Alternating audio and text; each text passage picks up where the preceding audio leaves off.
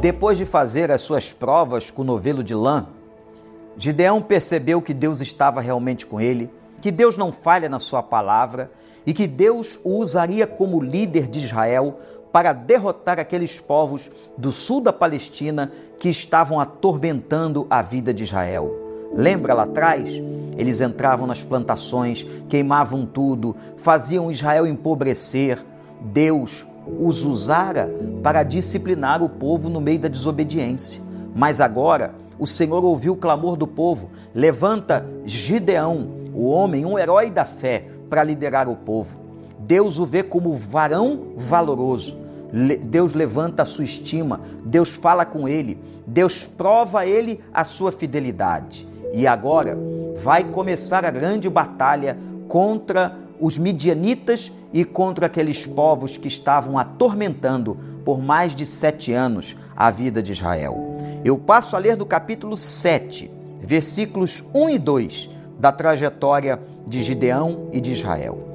De madrugada, Jerubal, isto é, Gideão, e todo o seu exército acampou junto à fonte de Arode.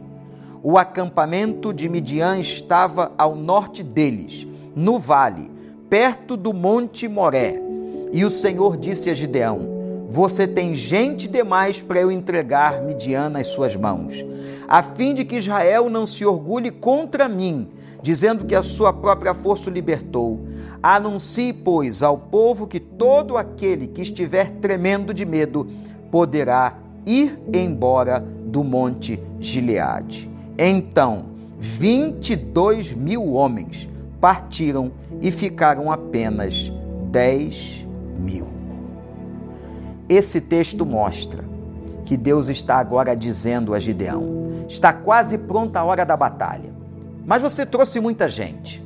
Gideão chamou todas as tribos de Israel, várias tribos, e os seus soldados para lutarem contra os midianitas.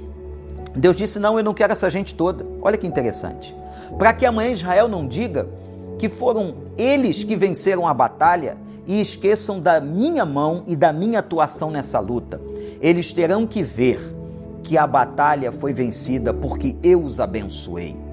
Não é com as armas humanas, não é com a força dos homens, mas eu, eu vou fazer vocês vencerem a batalha.